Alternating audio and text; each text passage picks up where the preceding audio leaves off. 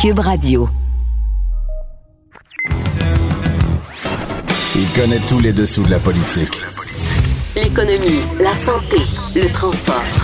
Antoine Robitaille. Là-haut sur la colline. Cube Radio.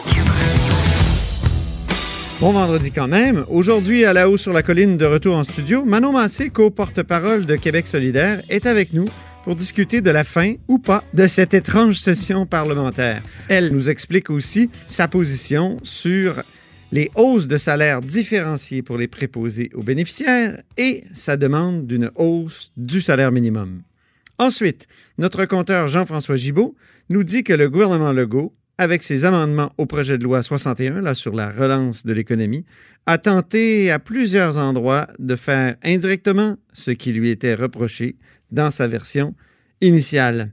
Mais d'abord, mais d'abord, c'est vendredi et à la haut sur la colline, c'est jour du dialogue des barbus. C'est pas moi qui dis ça, c'est mon tonton Thomas. Y a sa barbe qui pique un peu, y a des grosses taches sur son bleu, mais tonton l'air de rien a de l'or dans les mains. Bonjour Thomas Mulcair. Bonjour Antoine Robitaille, ça va bien? Ben oui, ça va très bien. L'autre barbu du vendredi. Ben oui. Ben, il va- falloir qu'on décide un jour qui est le barbu et qui est l'autre barbu, mais ça sera un débat pour une autre fois. c'est bon, ça. C'est vrai, hein? C'est vrai parce que toi, tu dis l'autre barbu, puis moi aussi. Ben, ah On est deux autres barbus. on, va, on va se tirer les poignets, là, on va voir. OK. Parlons du voyage de Horacio Arruda au Maroc. Oui. Fin février, début mars. Il rentre Oui, euh, le pour, 8 euh, mars. Que penses-tu de ce voyage-là? Et on n'a pas parlé avant, là.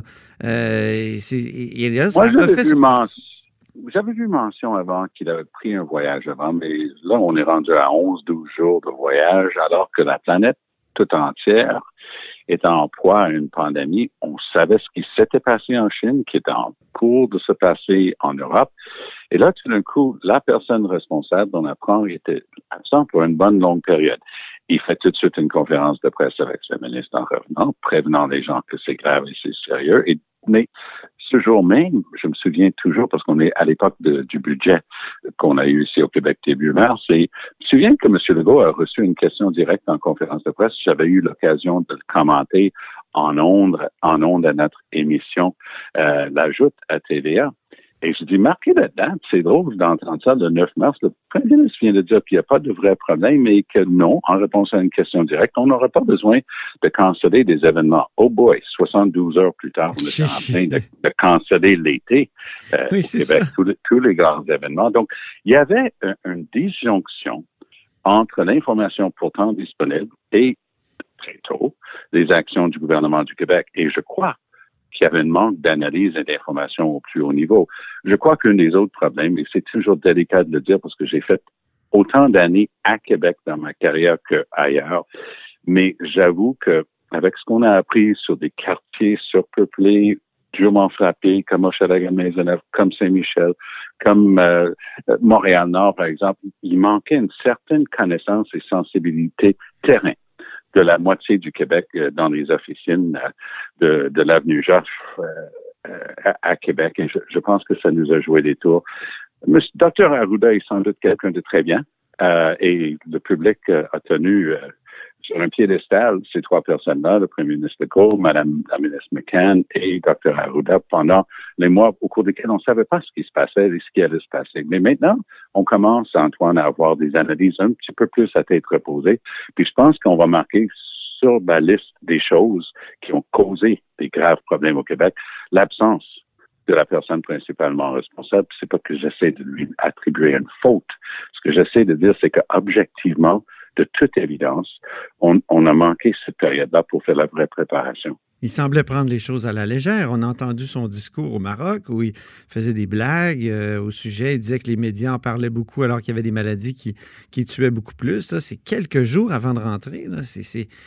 En tout cas, moi, je, je trouve ça troublant. C'est troublant et j'avoue que je regarde les trois partis d'opposition. Les libéraux, bon, ils, cherchent encore leur équilibre après une défaite. Nouvelle chef euh, nouvellement installée. Je pense qu'il y a toute, toute raison de croire que Dominique Anglade, une fois qu'on revient à l'automne, va tenir la barre. Puis elle est quelqu'un de super solide, mais pour l'instant, les libéraux se cherchent un peu. Euh, Québec solidaire, on n'entend vraiment pas beaucoup parler euh, pendant cette période-là. Et le Parti québécois, avec Pascal Bérubé, qui est là par intérim, c'est solide. Et ils n'ont pas exagéré dans leur questionnement sur le voyage euh, du docteur Arruda. Ils n'ont pas grimpé dans les rideaux, utilisé un ton exagéré. Ils ont vraiment juste posé des questions et c'est tout à leur honneur. Je crois que le PQ euh, a vraiment servi de parti d'opposition en l'occurrence. Parlons maintenant de Justin Trudeau, j'ai failli dire Pierre Elliott, et l'armée. Ben, J'ai failli dire Pierre Elliott parce que Trudeau est armé, euh, semble. Euh, mais ça se On pense à Pierre Elliott. ben oui, mais toi, tu le sais mieux que quiconque qu'on marque euh, cette année les 50 ans de, de cette page noire de l'histoire du Canada où Pierre Elliott Trudeau a envoyé l'armée. Il y a des centaines de Québécois qui ont été arrêtés. Il n'y a jamais eu de procès parce qu'ils n'ont jamais été accusés et il n'y a jamais eu d'excuses non plus. Par le champion des droits et libertés qui faisait la, leçon à tout le monde et notamment au Québec. Oui, et par un gouvernement libéral actuel qui s'est excusé pour à peu près tout, ce qui ne s'est jamais passé dans l'histoire du Canada. C'est drôle. Jamais, jamais trouvé la voie pour s'excuser d'avoir arrêté des centaines de Québécois sans accusation parce qu'ils n'avaient rien fait. Mais ce qui est intéressant ici, c'est qu'au même moment qu'on marque ça sur nos calendriers, ça va être cette année, les 50 ans, au mois d'octobre, euh, Monsieur Legault, un autre premier ministre du Québec, ironie de l'histoire, est en train de prester à propos d'Ottawa et l'armée au Québec pour dire qu'il n'y a pas assez d'armée au Québec euh, dans les CHSLD. Euh, il faut dire qu'ils ne viennent pas pour faire de la répression. Là pour s'adonner à la C'est quand même une, petite ironie de l'histoire. Quand même. Oui, c'est une belle ironie. Oui. Et, euh, mais, mais un peu plus sérieusement, M. Legault a, a tapé du pied disant oui, euh, je comprends pas le ratio. Alors, il il, testait contre le nombre d'officiers d'encadrement qui n'étaient pas dans les CHSLD versus le nombre de soldats qui étaient en train de faire une prestation de service dans les CHSLD. Mais excusez-moi, là, je suis pas sûr que c'est au caporal Legault de déterminer le ratio d'encadrement que ça prend dans les forces armées canadiennes. Mm-hmm. Et j'étais vraiment surpris, mais ça montre aussi, et je pense que ça vaut la peine de le mentionner, on assiste à une fin de première vague de pandémie une fin de saison parlementaire et à Ottawa et à Québec parce que hier, euh, M. Trudeau, euh, premier ministre du Canada, a, vraiment pété une petite coche, là, s'impatientant avec les partis d'opposition qui, selon lui, bloquaient quelque chose qui était plein de bon sens. Ben oui, plein de bon sens, mais y a quand même un rôle pour tous les partis au Parlement, y compris les partis d'opposition. Et, et, donc, on a aussi vu M. Legault s'impatienter un peu à son tour avec M. Trudeau. Mais je pense, euh, Antoine, on a assez de métiers tous les deux pour savoir que c'est aussi le propre d'une fin de session toutes les circonstances, mais avec toute la fatigue, toutes les présences médiatiques et toute la, pression, ça se comprend peut-être davantage cette année. Oui, absolument. Euh, un mot justement sur ce projet de loi 61, euh, Thomas, toi qui as rédigé des lois, euh, as suivi des processus législatifs, qu'est-ce que tu penses de ce projet de loi-là? Le gouvernement a semblé reculer, mais finalement, on dirait que par la porte en arrière, ils veulent faire, ils veulent faire ce qu'ils ce faisaient en début de, c'est-à-dire avec le projet de loi initial. Oui, il y a des choses qui se prennent là-dedans, hein, parce que euh, tu m'invites à, dire un mot là-dessus, je veux dire deux mots. Paul Lannoy. Alors, les gens ne le connaissent pas beaucoup. Paul Lannoy, c'est notre extraordinaire commissaire au développement durable. Oui. Un homme d'une droiture et d'une expérience hors de l'ordinaire. Il est un ancien professeur au HEC de l'Université de Montréal. Il est attaché donc par sa fonction auprès du vérificateur général. Et c'est quelqu'un que j'ai eu le plaisir de connaître dans les cours que je donne en environnement et développement durable à l'Université de Montréal. Je l'ai invité euh, à chaque année. Et je dois avouer, euh, Antoine, qu'il faut l'écouter quand il parle. Et il a regardé M. Dubé, il a regardé les gens du gouvernement du Québec en commission parlementaire cette semaine en disant, vous faites erreur. Un des pires problèmes qu'on a eu, c'était le remblaiement autour de Montréal des milieux humides depuis des décennies. Mais c'est un vrai problème parce que ça affecte la qualité de l'eau, la capacité de filtrer, ça a un effet sur la quantité de pesticides qui restent et ainsi de suite. C'est vraiment un très gros problème. Alors, il voudrait, sans jeu de mots, balayer tout ça Et sous prétexte que, oh, vous savez, maintenant c'est une crise, on n'a plus besoin de lois environnementales. Je me permets juste de rappeler qu'il y a quelques semaines à peine, l'Association canadienne des producteurs de pétrole est arrivée avec exactement la même proposition. Et écoutez, enlevez-nous les entraves, les lois environnementales vont juste nuire la menace économique, il faut arrêter ça. Oh, puis en passant, enlevez-nous la loi sur le lobbying, ça nous embête bingo. Là, quand j'ai entendu ça, je dis, oh boy, tous les gouvernements de droite vont s'essayer, puis voilà que cette semaine, on a eu droit non seulement à la CAQ, mais au sud de la frontière, le gars avec les cheveux orange dans la Maison-Blanche a fait la même chose. Lui, il veut enlever les lois environnementales sous prétexte que c'est ça que ça prend pour relancer l'économie. Hey, la chanson que c'est bien trop long, ça, je la connais par cœur, cette chanson-là. Je me suis fait chanter des années que j'étais le ministre de l'Environnement du Québec. Et tu sais quoi? C'est faux. ce sont des analyses qui sont absolument nécessaires. Mais dans, la chanson, il y avait aussi un petit couplet sur Gilles Vaillancourt. ah, ouais, mettons. Les milieux euh, humides à Laval que tu as voulu protéger. Exact, et je me suis battu contre lui là-dessus, mais aussi. Et contre Jean-Charles. Lui, il y avait aussi la, la, fameuse histoire qui a tout, tout ça amené à la commission Charbonneau qui a mis en place des garde-fous contre la corruption et contre la collusion. Et voilà que tout en se défendant de vouloir faire ça, si on enlève les, les barrières et, et, et, les principes qui ont été mis en place pour empêcher ces ripoux de revenir, ben, on va se jouer des tours. Ils sont pas mal futés parce qu'on l'a vu encore au cours des dernières semaines, une compagnie avec les mêmes vieilles gangs en arrière, mais avec des prête-noms, puis un membre de sa famille, puis ainsi de suite. Puis ça prend toute une enquête par des gens responsables pour veiller à ce que ça revient pas, ces, ces magouilles-là, puis ces systèmes-là. Alors, je ne comprends pas. Euh, François Legault s'est fait élire sur un certain nombre de choses, mais il mhm. était un peu comme Trump là-dessus. Hein. Il, voulait drainer le swamp. Euh, Trump, il, voulait drainer le swamp. Euh, ça, c'était sa manière de dire sortir tous les éléments pourris à Washington. Mais maintenant, maintenant, on veut littéralement drainer les marais et les marécages. Et, et ça, c'est vraiment très préoccupant. Mais comme je dis, on n'a pas besoin d'aller euh, chercher un écologiste qui est prêt à se faire exploser sur la place publique à chaque fois qu'on coupe un arbre. On, est, on peut aller chercher quelqu'un aussi mainstream que Paul Lanois qui regarde le gouvernement de la CAQ et dit Vous faites fausse route, ah c'est une erreur. Et il faut les écouter là-dessus. En terminant, euh, un mot sur l'affaire Boisclair. Est-ce qu'il a profité de, de, complaisance avec ah, ce qu'on découvre aujourd'hui? Est-ce qu'on on est tenté de penser ça? Bien, surtout qu'à la lumière de avec les lunettes qu'on a sur ces questions aujourd'hui, hein, qui, qui, est différente que lorsque ces événements ont eu lieu. Il y a plein de choses qui ont changé dans notre société depuis, et on est très peu tolérant des, des gens justement qui pouvaient être euh, au courant. Euh, je pense que c'est facile à dire que c'est pas mal tout le monde qui, a ses propres démons, mais on en est responsable. Alors, évidemment, ça va être aux tribunaux de décider quoi faire parce que maintenant, on est face à une accusation, carrément criminelle. Mais comme euh, tu dis si bien, Antoine, il y a d'autres éléments qui sont en train de sortir.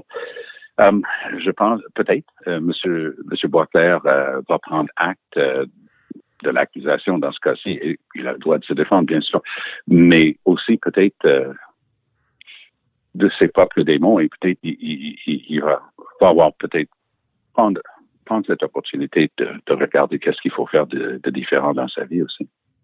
Mm-hmm.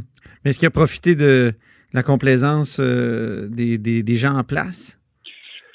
Ben, avec ce qui sort, j'imagine aussi que ça va faire partie d'une analyse euh, où chacun va pouvoir être entendu, mais il y a des aspects de ce qui sort qui peut donner cette impression-là, effectivement.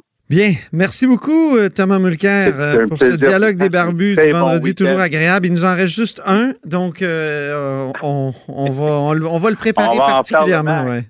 Parfait. Salut, bonne fin de semaine. À la semaine prochaine. Là-haut sur la colline. Une entrée privilégiée dans le Parlement. Cube Radio.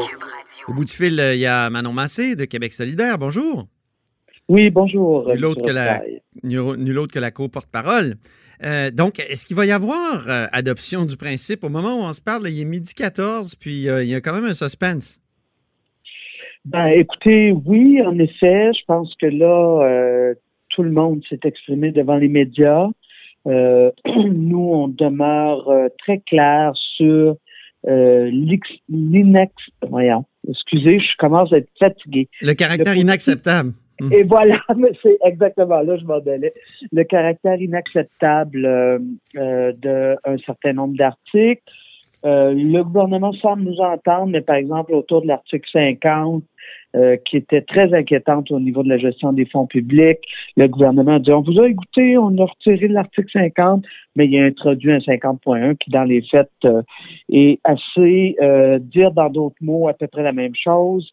Fait qu'on assiste à une espèce de dialogue de sourds pour le moment, mais j'entends euh, qu'il serait, en tout cas pour nous, je vais parler pour nous, là, les autres partis parleront pour eux, mais pour nous, euh, on le dit très clairement depuis hier, il n'est pas question de mettre à, à mal l'environnement, euh, de mettre à mal la démocratie et de mettre à mal, bien sûr, toute la question de la gestion des fonds publics, Ouais. parce que ça l'a fait déjà Mais le, assez mal au le Québec. gouvernement vous répond transport en commun. Il y a plein de projets de transport en commun.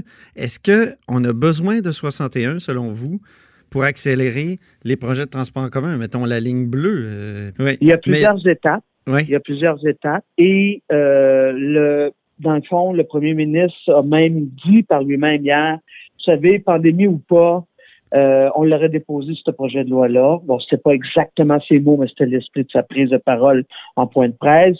Alors, ce que ça veut dire, c'est que ça n'a rien à voir avec l'idée euh, qu'on vit une situation de crise et il faut donc accélérer la relance des infrastructures. Moi, je pense qu'il y a plein de projets qui sont déjà sur les tablettes pour cet été.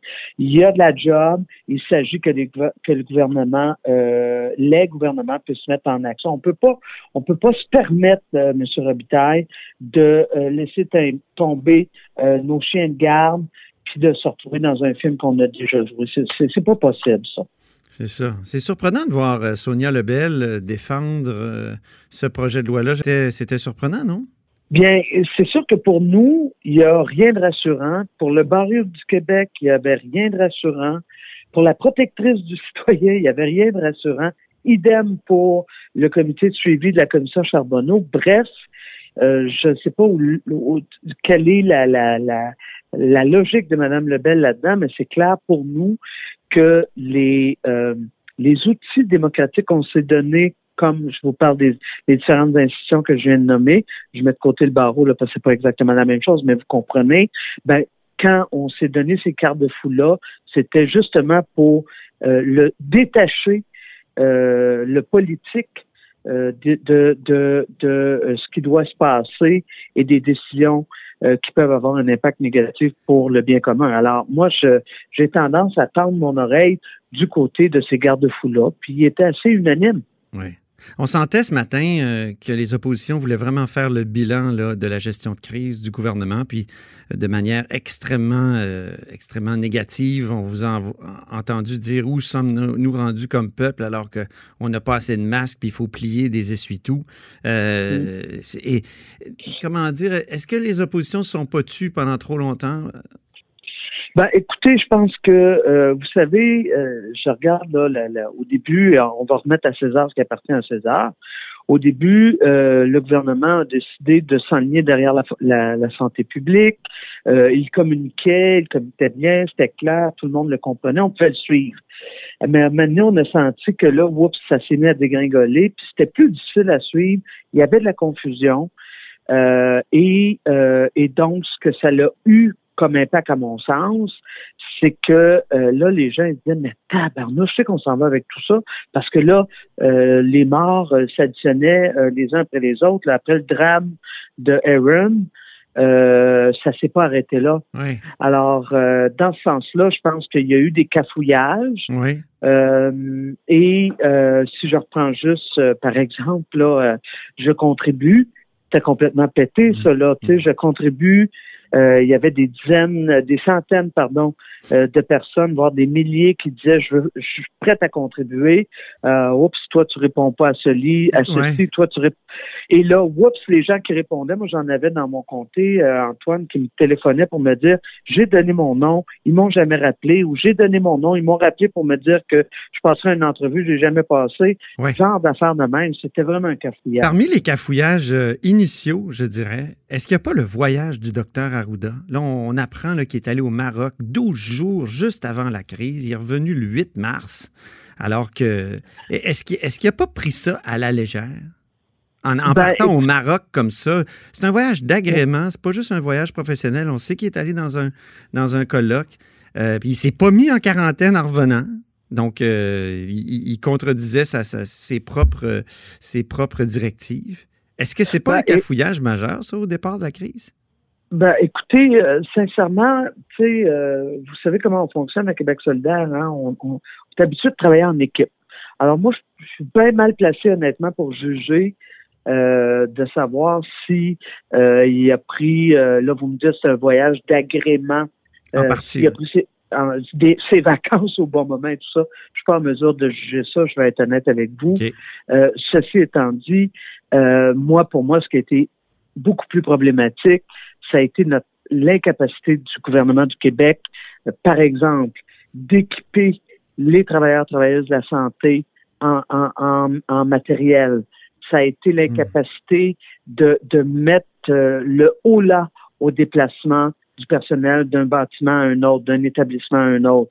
Ça a été l'incapacité du gouvernement du Québec, parce qu'il met ça sur le dos des syndicats, de dire peu importe, là, moi, je vais les augmenter les salaires des Oui, mais, syndicats. oui, mais notre médecin en chef, notre médecin en chef, alors qu'il y a un premier cas déclaré ici au Québec, il, est à l'étranger.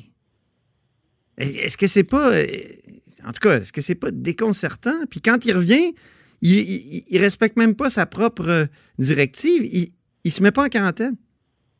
Ben, écoutez, je, je- comme je vous dis, là, OK, là, vous sur, la êtes pas en question de la quarantaine, Hmm. ben, sur la question de la quarantaine, euh, euh, j'ai j'ai aucune espèce d'idée parce que moi, ce que j'ai vu, c'est euh, les points de presse à tous les jours comme vous, etc., etc.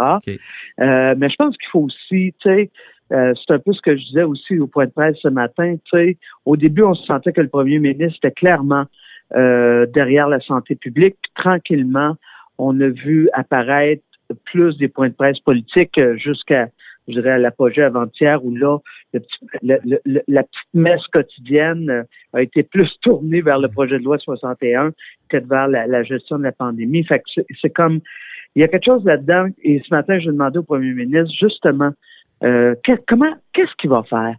Qu'est-ce qu'il retient de cette expérience-là qu'on ne fera pas pareil pour Ben, il vous a répondu un peu, il faut hausser les salaires. c'est un, dans, dans- dans le, dans le panier de, possibilités. Il y a hausser les salaires des préposés aux bénéficiaires, puis il vous a reposé la question, est-ce que vous êtes d'accord, vous, de, de- de hausser les salaires juste pour les préposés aux bénéficiaires, de, de faire comme une exception euh, pour, pour eux et elles surtout, euh, parce que parce que ce, que les syndicats réclament toujours, c'est une hausse euh, mur à mur, tout le monde en même temps. Euh, notamment la CSN sont venus le dire ici à l'Assemblée nationale au, au- cet automne. Vous, là, quelle est votre position? C'est vrai que vous ne répondez Mais, pas à cette question. Ben, non, ben c'est complètement fou. J'ai répondu à peu près 20 fois. Peut-être que vous n'aimez pas ma réponse, mais j'ai répondu. Québec solidaire, là, il n'est pas en défaveur d'une augmentation différenciée. Ce qu'on dit juste, c'est qu'il faut que ce soit négocié. Ceci étant dit... euh, Mais ceux qui euh, négocient sont et- contre. Mais il faut que ce soit négocié. Ben voilà. Mais ceux qui négocient du, du côté du- des, des syndicats sont contre. Je sais, ils sont venus nous le dire ici à l'Assemblée nationale à part- dès, dès le Euh, mois d'octobre, je pense. M- Monsieur Robitaille, regardez du côté, du côté de la Colombie-Britannique. Quand la, euh, la directrice en chef de la santé publique, parce que dans son cas, c'est elle qui a décrété ça, l'augmentation du salaire des préposés qui étaient dans le privé, puis elle les a rapatriés sur le giron du public. Euh, pourtant, ils sont syndiqués là-bas aussi, là. Pourtant, ils ont le même type de syndicat, là, de- de- dans le sens de, de, de demande. Il n'y a, personne qui a dit que ça n'avait pas de maudit bon sens. OK? Mhm. Ceci étant dit, ce que la crise nous a aussi révélé, et ça aussi, vous allez le reconnaître, c'est que dans le fond, là, au niveau de, des, des jobs euh, qui ont été qualifiés de jobs essentiels durant cette, pandémie-là, que- puis là, on parle beaucoup des préposés, mais il y a aussi les auxiliaires infirmières, les auxiliaires familiales, les travailleuses sociales. Euh, puis voyez-vous, je mets tout ça au féminin, là, c'est pas pour rien. Alors moi, que on, on veut que les syndicats veulent rétablir l'injustice historique euh, sur le salaire des femmes. J'ai rien contre ça. Mais ceci étant dit, je pense pas que le gouvernement peut continuer à mettre ça sur le dos des employés syndiqués. Colin, y aller au front avec euh, des, des, des euh, Scott Towel comme masque pour prendre soin du monde. Là, Ouais. Hein? Oui, mais donc, euh, donc si, si- des salaires différenciés, vous êtes d'accord? Ça, je retiens Oui, ça. ben, ben, oui, ben, absolument. Puis on, ça fait longtemps qu'on le dit. OK. Euh, puis l'autre bout, là, quand, quand on dit la. Donc, vous appuyez euh, le gouvernement là-dessus? Moi, ce que je dis, c'est les. On reconnaît tout le monde. OK? Là, faites-moi dire ce que je vais dire. On reconnaît tout le monde. Vous allez le dire. cette oui, oui, oui, mais si vous le sortez de son contexte, là, ça peut euh, juste servir le monde veut- qu'on veut que ça serve. Ceci étant dit, la pandémie, tout le monde l'a reconnu, y compris le premier ministre, ça a eu des impacts plus grands sur les femmes. Pourquoi? Parce que c'est des femmes qui sont au front. C'est elles qui étaient dans les services de garde d'urgence euh, qu'on a mis euh, sur pied euh, euh, rapidement. C'est elles qui, qui sont majoritairement repré- euh, euh, pr- représentées pardon, au niveau scolaire, particulièrement primaire. Donc, c'est elles qui ont eu à euh, euh, euh, répondre aux impératifs au front euh, de cette pandémie-là. Et là, bien sûr, on, on connaît plus les gens, les femmes de la santé, les caissières à l'épicerie, que ce soit à pharmacie ou euh, ou, ou au magasin d'alimentation, c'est aussi des femmes. Alors, pouvons-nous reconnaître là, socialement que à quelque part cette pandémie-là nous a révélé que les femmes quand ça va mal, c'est elles qui sont au front souvent. Et souvent, et, et- et malheureusement, elles sont mal payées. Puis Mais- j'ai pris ce matin comme exemple le salaire minimum. Alors, Ouais. regardez, là, vous avez. euh, Justement, le salaire minimum, si, si on l'augmente, là, les restaurateurs vont, vont recommencer à travailler la semaine prochaine, vont rouvrir en partie leur, leur commerce.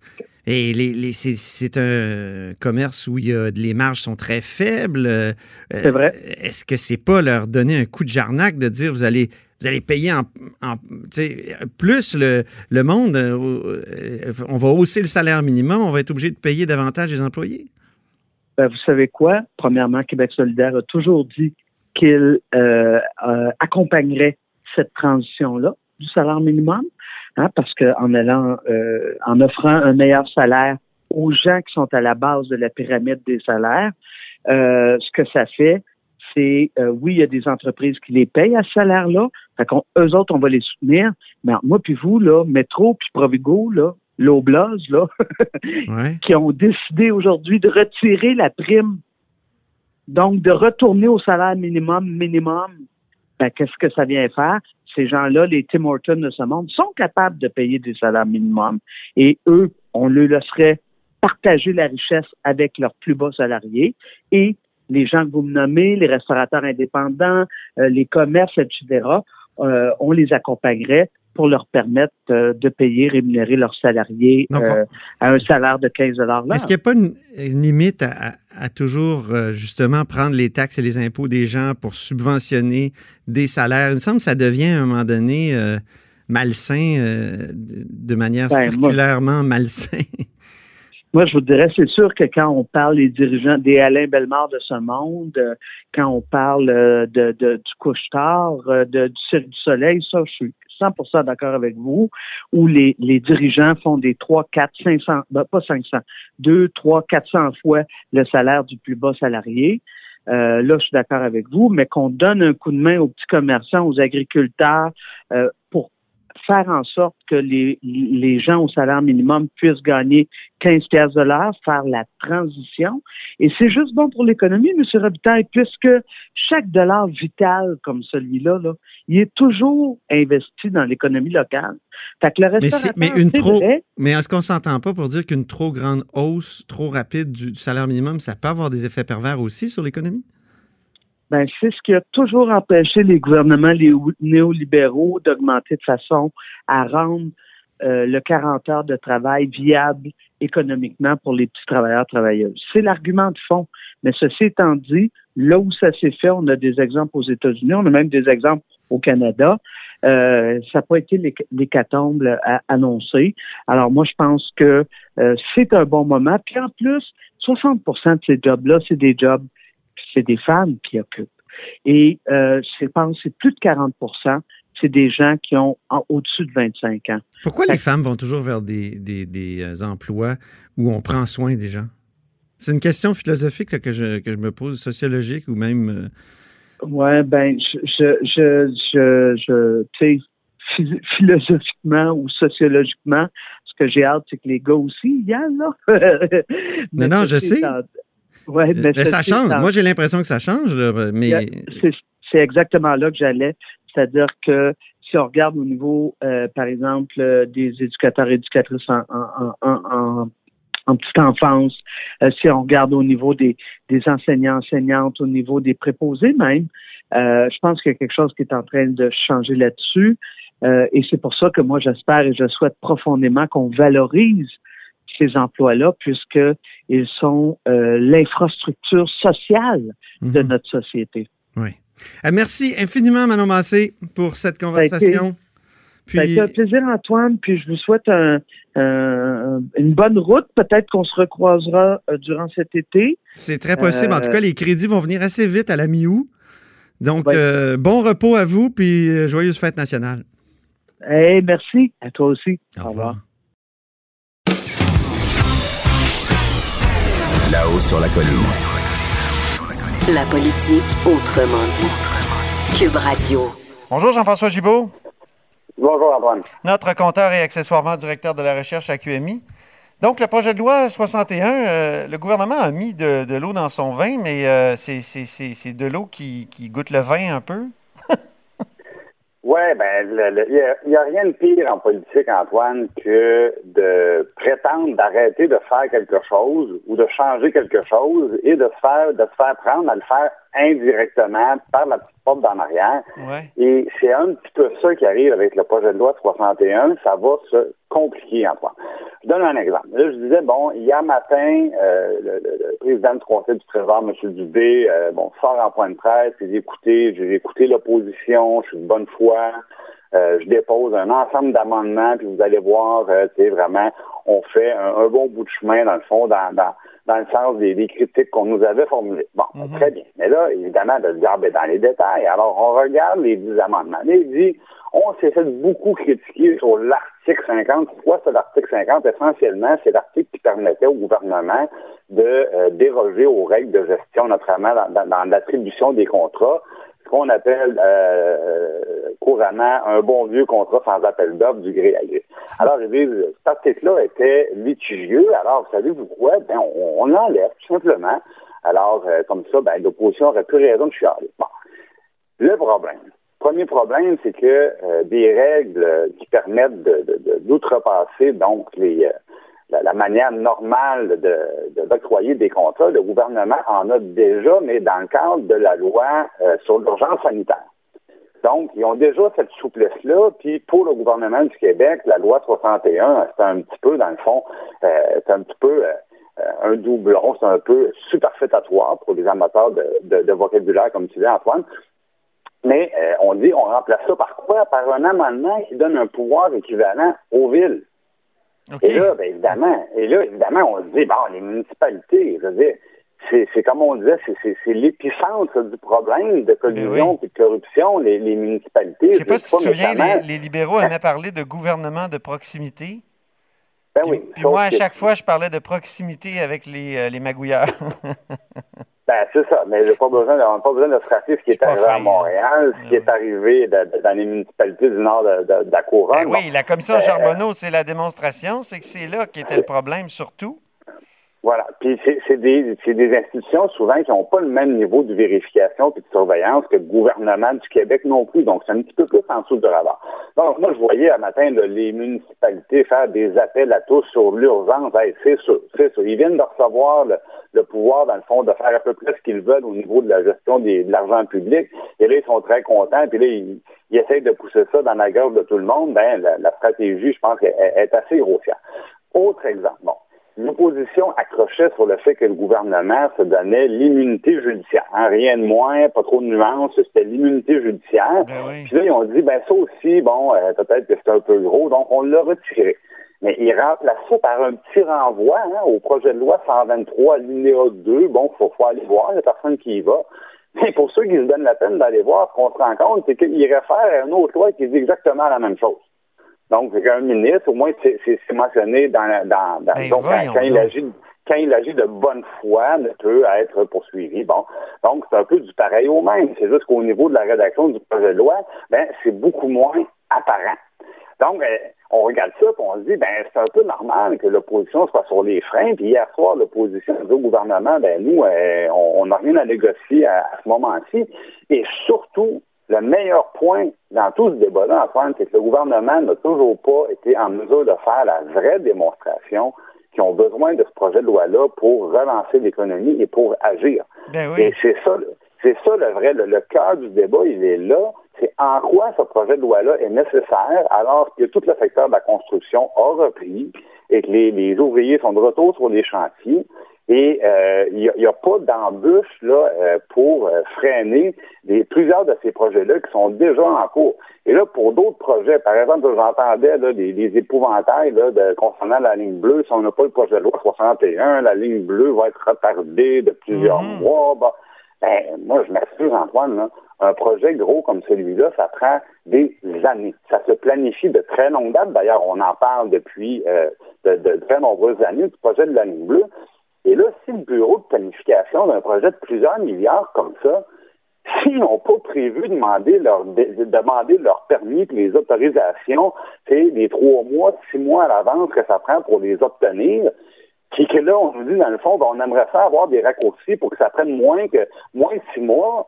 Ben, mon Dieu, je dire, on a un problème de gestion si on est dans des projets de milliards puis qu'on a- on n'avait pas une planification qui tenait compte des délais pour obtenir ses permis, puis c'est ci, puis c'est ça. Mais là, Non, je t'écoute, euh, je t'écoute, là, Jean-François, puis je me dis, il- ce projet de loi-là, c'est un prétexte. C'est- pas, euh, comment dire, la, COVID est un prétexte pour euh, finalement euh, se donner plus de latitude. Ça semble vrai ce que les oppositions euh, disent. Si on n'a pas besoin pour accélérer les projets, accélérer les projets. Ben, que dans- certains cas, puis là, pensons, je pense que le, le premier ministre répète, il parle beaucoup des maisons des aînés, Ouais. ben, euh, il se rend compte, dans le fond, qu'un un projet, parce qu'ils ont accéléré ces projets-là, bon, et euh, c'est-à-dire qu'ils ont- ils veulent avoir une échéancier plus courte que ce qui est fait d'habitude. Et là, c'est sûr que quand on n'a rien fait, si on coupe plusieurs périodes de carence, plusieurs délais, plusieurs Ouais. euh, démarches pour obtenir des permis, ben, c'est vrai que ça peut aller plus vite. Ça, c'est vrai. Mais là, la- la- la- ce qu'il faut mettre dans la balance, c'est quand on va plus vite, on s'expose à plus d'erreurs, on s'expose à plus d'abus, on s'expose, dans le fond, à, à- à- avoir des conséquences hautes. Puis là, il faut mettre ça dans cet équilibre-là, puis regarder, bon, de, de quel bord penche la balance, où est-ce que les gens en ont le plus pour, euh, pour leur argent. Mais il, il faudrait vraiment mieux arriver de leur côté, un, à démontrer en quoi c'est vraiment nécessaire, et surtout, surtout, euh, pas, euh, pas déposer, dans le fond, des amendements qui, dans le fond, reviennent à, à- absolument au même, mais de, de façon un petit peu plus subtile, un petit peu plus contournée, euh, parce que ça, évidemment, ça, ça, ça brise, ça brise la confiance, puis ça, ça la méfiance, puis après ça, ben, les, les oppositions ont le beau rôle, puis ont le beau jeu de dire non à, à ces affaires-là. Euh, et c'est- là qu'on en est aujourd'hui à l'Assemblée euh, nationale. Ça se termine normalement aujourd'hui. Le premier ministre a dit qu'il n'y aurait pas de baillon là-dessus. Euh, ils sont un peu coincés. Ils sont un peu Ben oui. coincés aujourd'hui.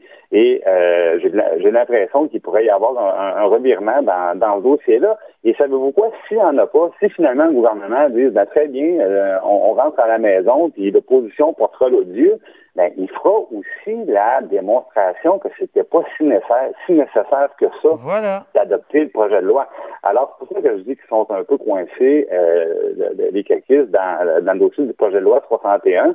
Et j'ai bien hâte de voir si la stratégie sera, dans le fond, de jeter encore plus de lait, C'est comme un peu de limbo politique, là, Ben où, dans le fond, on, on, On on descend recule, on le recule, on, on- euh, on descend tout le temps jusqu'à temps que euh, ça passe ou si tout simplement on va on va laisser tomber puis euh, on prendra le pari de dire ben on, on aura beau jeu de mettre toutes les malheurs du monde sur l'opposition en disant ben si tel projet est en retard ce sera de la faute de l'opposition euh, ça, ça risque d'être un ou l'autre je pense à la fin de la journée Bon, on a bien hâte euh, de voir ça. Merci beaucoup, Jean-François Jubault.